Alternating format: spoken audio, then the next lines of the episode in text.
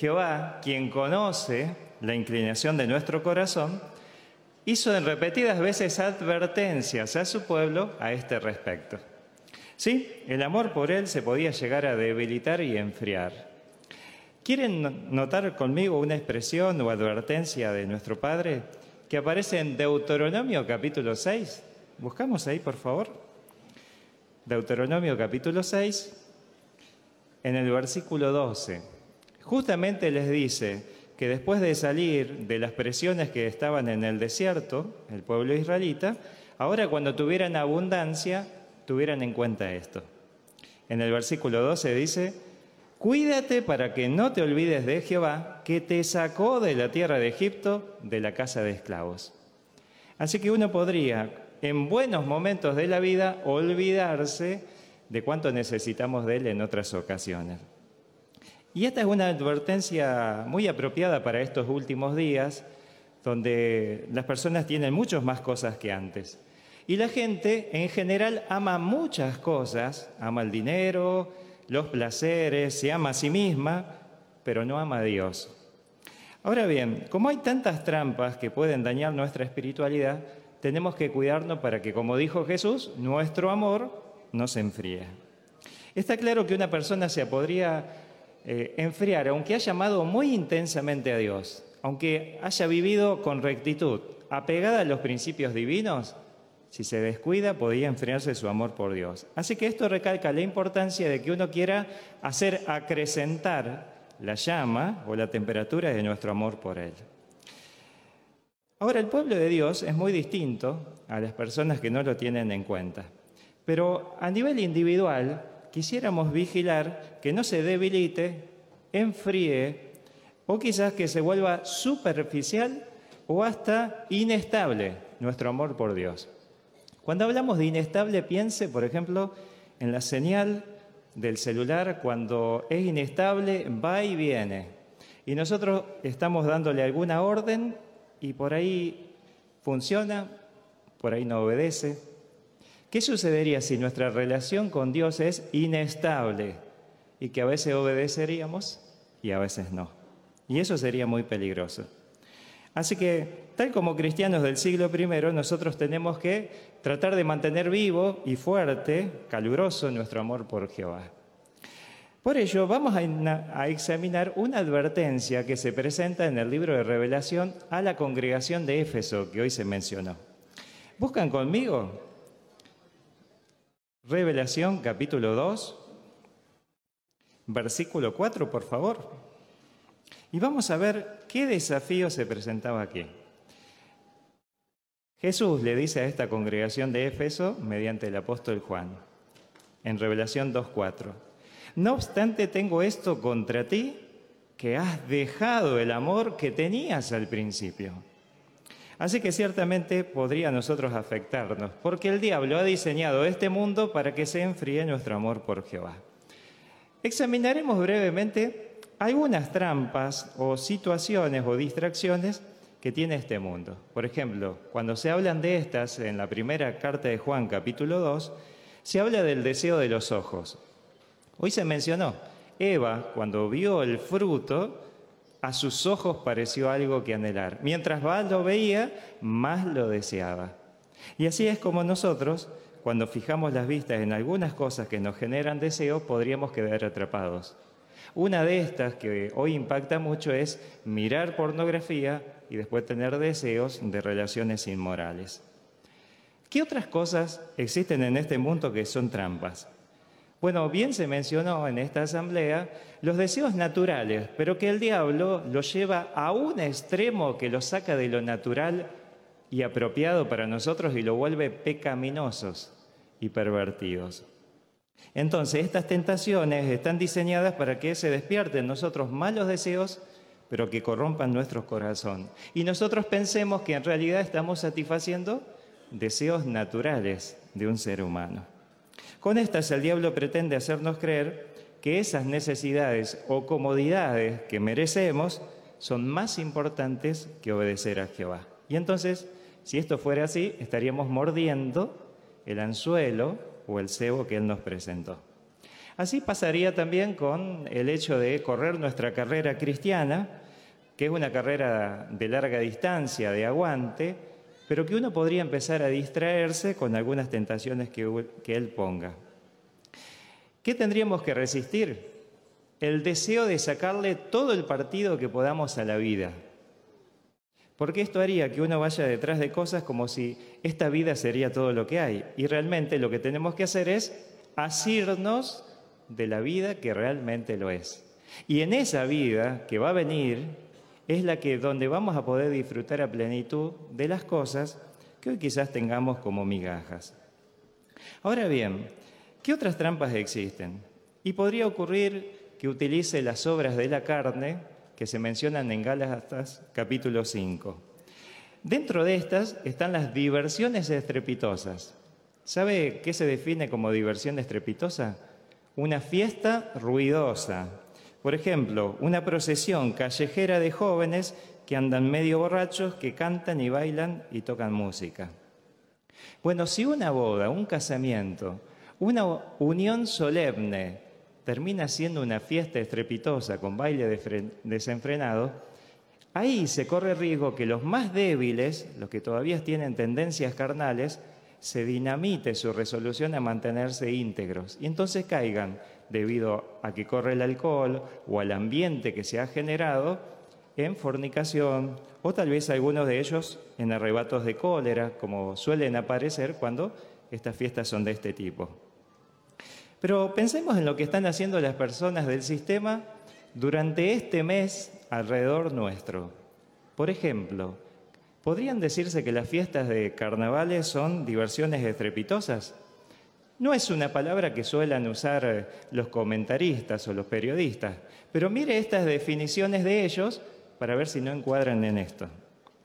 Estos periodistas han dicho al respecto, la resaca del carnaval le dura varios días a algunos juerguistas. El ruido ensordecedor de la gente hace que los espectáculos de conjunto de heavy metal palidezcan en comparación. Hoy en día, una celebración de carnaval sin homosexuales es como un bistec con pimienta sin pimienta. Otros periodistas dijeron, el carnaval se ha convertido en sinónimo de desnudez integral. Los bailes del carnaval representaron escenas de masturbación y varias formas de coito.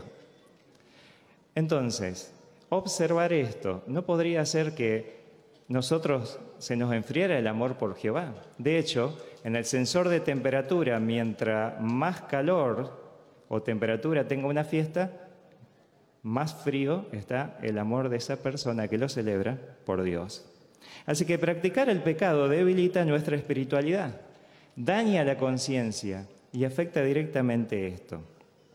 También podría pasarnos que nos concentremos en los errores o defectos de los demás y eso nos amargue. O podría ser que se nos enfríe nuestro amor por Dios porque en realidad consideramos a los demás más débiles que no hacen lo suficiente por Jehová y entonces yo dejo de esforzarme porque creo que hago más que ellos.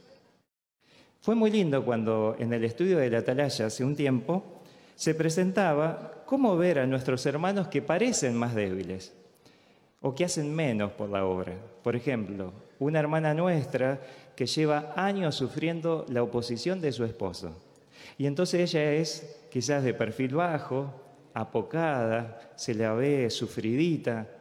Y uno podría decir que en realidad es débil porque no se le planta, no lo enfrenta, no se libra de esa situación. Cuando tal vez sea un ejemplo para seguir en cuanto a aguante, en cuanto a discreción, en cuanto a no romper rápidamente un vínculo por una cuestión de que alguien no, haya aceptado la verdad. Así que depende del enfoque que nosotros tengamos. Si nos creemos superiores, puede que dejemos de hacer acrecentar nuestro amor por Jehová. También el cansancio y la presión continua que produce este sistema. ¿no? Los problemas nos podrían agotar tanto que produzca ese efecto en nuestro amor por Dios. De hecho, algunos han dicho que han sentido que en su interior se estaba desmayando su espíritu y que su corazón estaba aturdido, en ocasiones, tantas dificultades podrían hacer que uno pierda las fuerzas emocionales y deje de luchar en sentido espiritual. Ahora bien, Eso nos podría ocurrir aunque tengamos años haciendo cosas por otros y siendo fuertes espiritualmente. Un matrimonio que por décadas fortaleció a otros en sentido espiritual, dijo que en su vejez él y su esposa enfermaron y aquello le desanimó muchísimo. Claro, el poder de Jehová es infinito, como si fuera energía atómica, nuclear. El nuestro es como una pila que se gasta. Pero en ese sentido nosotros podemos acudir a Él por ayuda. En todos lados en este mundo vemos gente cansada.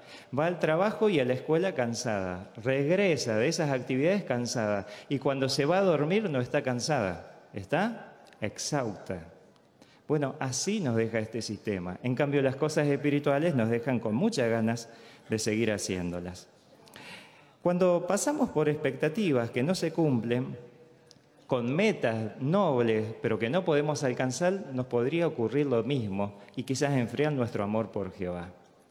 Colin, un hermano nuestro que ahora está inmovilizado como consecuencia de una enfermedad debilitante, dice que al principio de su enfermedad abrigaba la idea de que su ministerio no servía prácticamente para nada y estaba amargado. Hasta que se puso a reflexionar en la segunda carta a los Corintios capítulo 8 versículo 12 donde dice, si primero está allí la prontitud, es especialmente acepto de acuerdo a lo que la persona tiene para dar, no según lo que no tiene.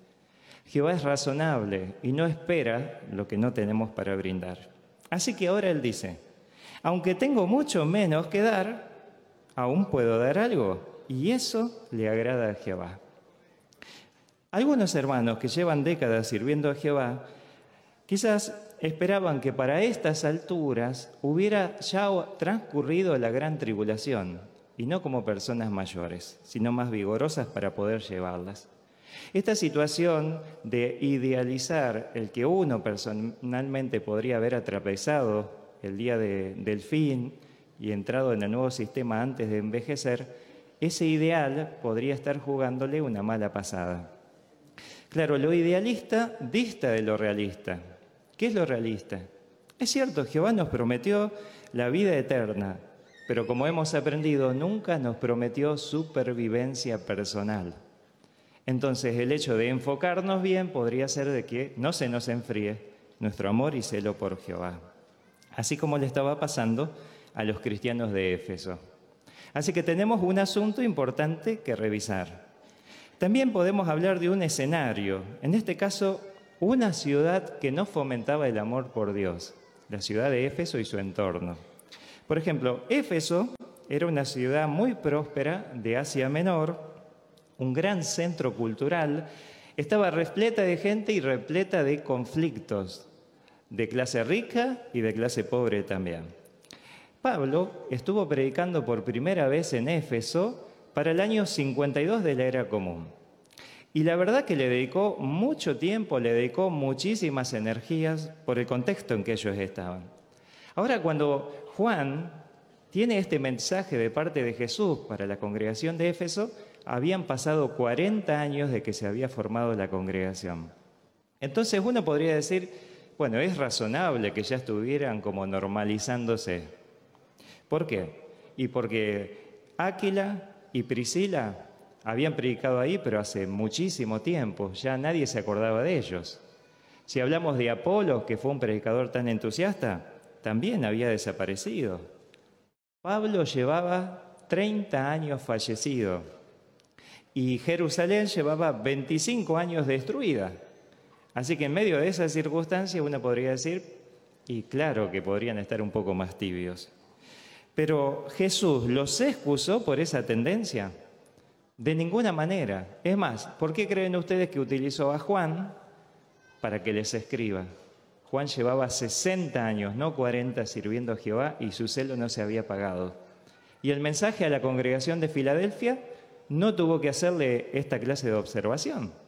Así que sí se podía mantener el celo ardiendo por Jehová. ¿Fue irrazonable Jesús con lo que les dice?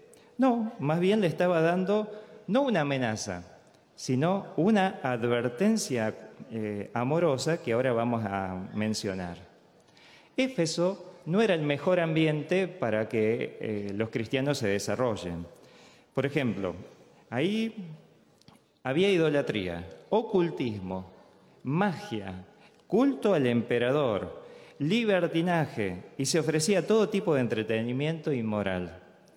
En el templo de Artemis era una cueva de delincuentes. Así que la ciudad se había convertido en un centro de actividad criminal y de conducta inmoral. Difícil entorno para la congregación, ¿verdad? Bueno, me puedo preguntar, ¿es mi congregación donde sirvo un lugar de necesidad? Quizás sea un lugar de necesidad de más predicadores, porque se responde al mensaje. Pero nos podríamos preguntar, ¿es un lugar de necesidad donde por años y años nos envían hermanos para ayudarnos? Podría ser que nos lo envían porque tenemos una tendencia a absorber lo mundanal del ambiente y eso enfría o entibia al menos nuestro celo y nuestro amor por Jehová. Si eso llegara a ser, estaría muy bien prestar atención a todo lo que se menciona en Revelación capítulo 2 para este aspecto, ¿no? Está bien el hecho de pensar que es muy corrupto el ambiente alrededor y sabemos que hasta en algunas localidades pequeñas de este circuito es así. Pero aún así podemos revisar nuestra postura personal para ver si podemos lograr tener la autonomía suficiente y poder desalojar de la congregación la tendencia a la mundanalidad. Así que teníamos un asunto que tratar, a cualquiera de nosotros, por más celo que hayamos demostrado, se nos puede enfriar nuestro amor por Dios. Tenemos un desafío y un escenario que juega en contra nuestra, que es el entorno corrupto en el cual están ancladas muchas congregaciones. Y esto hace surgir un problema. Sobre esto, Jesús también conocía muy bien la congregación de Éfeso, la de Filadelfia, conoce la congregación donde estoy, conoce a cada uno de sus integrantes y se interesa en nuestra vida y en lo que hacemos. Por eso la advertencia dada a los efesios tal vez sea para mí y mi postura en mi congregación. Buscamos nuevamente, por favor, allí en Revelación capítulo 2. En este caso vamos a ir nuevamente al versículo 4, pero lo unimos con el 5. Revelación 2.4 dice, no obstante, tengo esto contra ti, que has dejado el amor que tenías al principio. Por lo tanto, recuerda de que has caído y arrepiéntete, y haz los hechos de antes. Si no lo haces, vengo a ti y remoré tu candelabro de su lugar, a menos que te arrepientes. Cuando dice en el versículo 4, no obstante, ¿qué significa? Bueno, mira el versículo 3. Ellos venían soportando, teniendo aguante, tenían muchas cosas y virtudes buenas, pero había algo que no vigilaron, dejaron de tener un amor intenso. Así que nuestros años de servicio a Jehová y amor por Él no son excusa, hermanos, para relajarnos nosotros en sentido espiritual. Por eso en la Biblia se nos dice, sigamos poniéndonos a prueba personalmente para ver si seguimos en la fe. En el versículo 4 les dice, tengo esto contra ti. Jesús no es alguien que ande buscando el defecto, las faltas y acusando a nadie. Pero sin embargo aquí tenía una advertencia muy amorosa, muy puntual, que quería que ellos consideren con, realismo, como algo peligroso. De hecho, en el versículo 5, ¿qué les menciona? Que si dejaban que su amor por Dios se enfriara, Jesús le quitaría su candelabro. ¿Qué es esto? con el candelabro se iluminaba. Así que su privilegio de ser iluminadores con las verdades bíblicas, su privilegio de ser predicadores, quizás de ser miembros de la congregación. Así que podían perder mucho. ¿A causa de qué? Les advirtió esto. El mismo versículo 4, cuando va terminando, dice, has dejado el amor que tenías al principio. Así que si bien es cierto que los cristianos de Éfeso aún servían a Jehová, el celo y el amor que sentían por Él, de verdad que se había enfriado. Por eso nosotros nunca queremos dejar que eso no suceda. Por ejemplo, ¿qué nos podría enfriar el amor? Aparte de las trampas que ya mencionamos. Hoy también se habló de tener un espíritu de ira o estar airados o enejados con nuestros hermanos. Y eso podría hacer que nos aislemos para no encontrárnoslo y entonces dejemos de predicar lo que podemos hacer. Incluso podría ser que esto nos haga ir más lento en el servicio a Jehová. Imagínese una persona cuando camina a buen ritmo, ¿qué le pasa a su temperatura corporal? Sube, ¿verdad? A ratito. ¿Y alguien que va tranqui, paseando? No. Entonces, si nosotros vamos a buen ritmo, no se nos enfría nuestro amor por Jehová. Esto es bueno de pensar, porque si no, uno puede caer en una vida vana, en una vida superficial, y aunque tenga mucho en su historial, podría en esta última etapa de su vida permitir que alguna situación le enfríe su amor por Dios. Si notamos esto, hermanos, tenemos que actuar rápido, sin demora, y tratar de encendernos para poder ser aprobados y para que no se nos renueva a nosotros la oportunidad de seguir predicando y representando a Jehová. A Jehová le duele mucho ver que nosotros dejamos que nuestro amor por Él se debilite. Así que podría ser que con el paso de tiempo se apagara el amor de los cristianos de Éfeso. Ocurrió, pero si ellos hubieran recordado lo que Áquila y Priscila hicieron cuando trabajaban con Pablo y predicaban todos los días y daban un buen ejemplo de servir juntos como matrimonio, los discursos no solo elocuentes, sino también con todo el sentimiento y fervor que tenía Apolos. O tal vez hubieran recordado la predicación del mismo Pablo que fundó la congregación, no se hubieran enfriado. Ahora, me pregunto, en mi congregación, en la historia de la congregación donde estoy sirviendo, ¿hay hermanos que ya dejaron de existir, pero que dejaron su sello, su impronta? ¿Me conozco las vivencias de ellos? ¿Sé quiénes son? ¿Qué hicieron? ¿Que brindaron su casita para que sea la primera que se utilizó como salón de reino? ¿Que viajaban un día entero lejos sin los medios de hoy en día para predicar en los pueblos y muchos pueblos? Que tenían determinación, que eran firmes, que les tocó esa época donde la gente tenía sus convicciones religiosas y enfrentaba y los líderes religiosos también pedían que no se los atienda a los testigos de Jehová.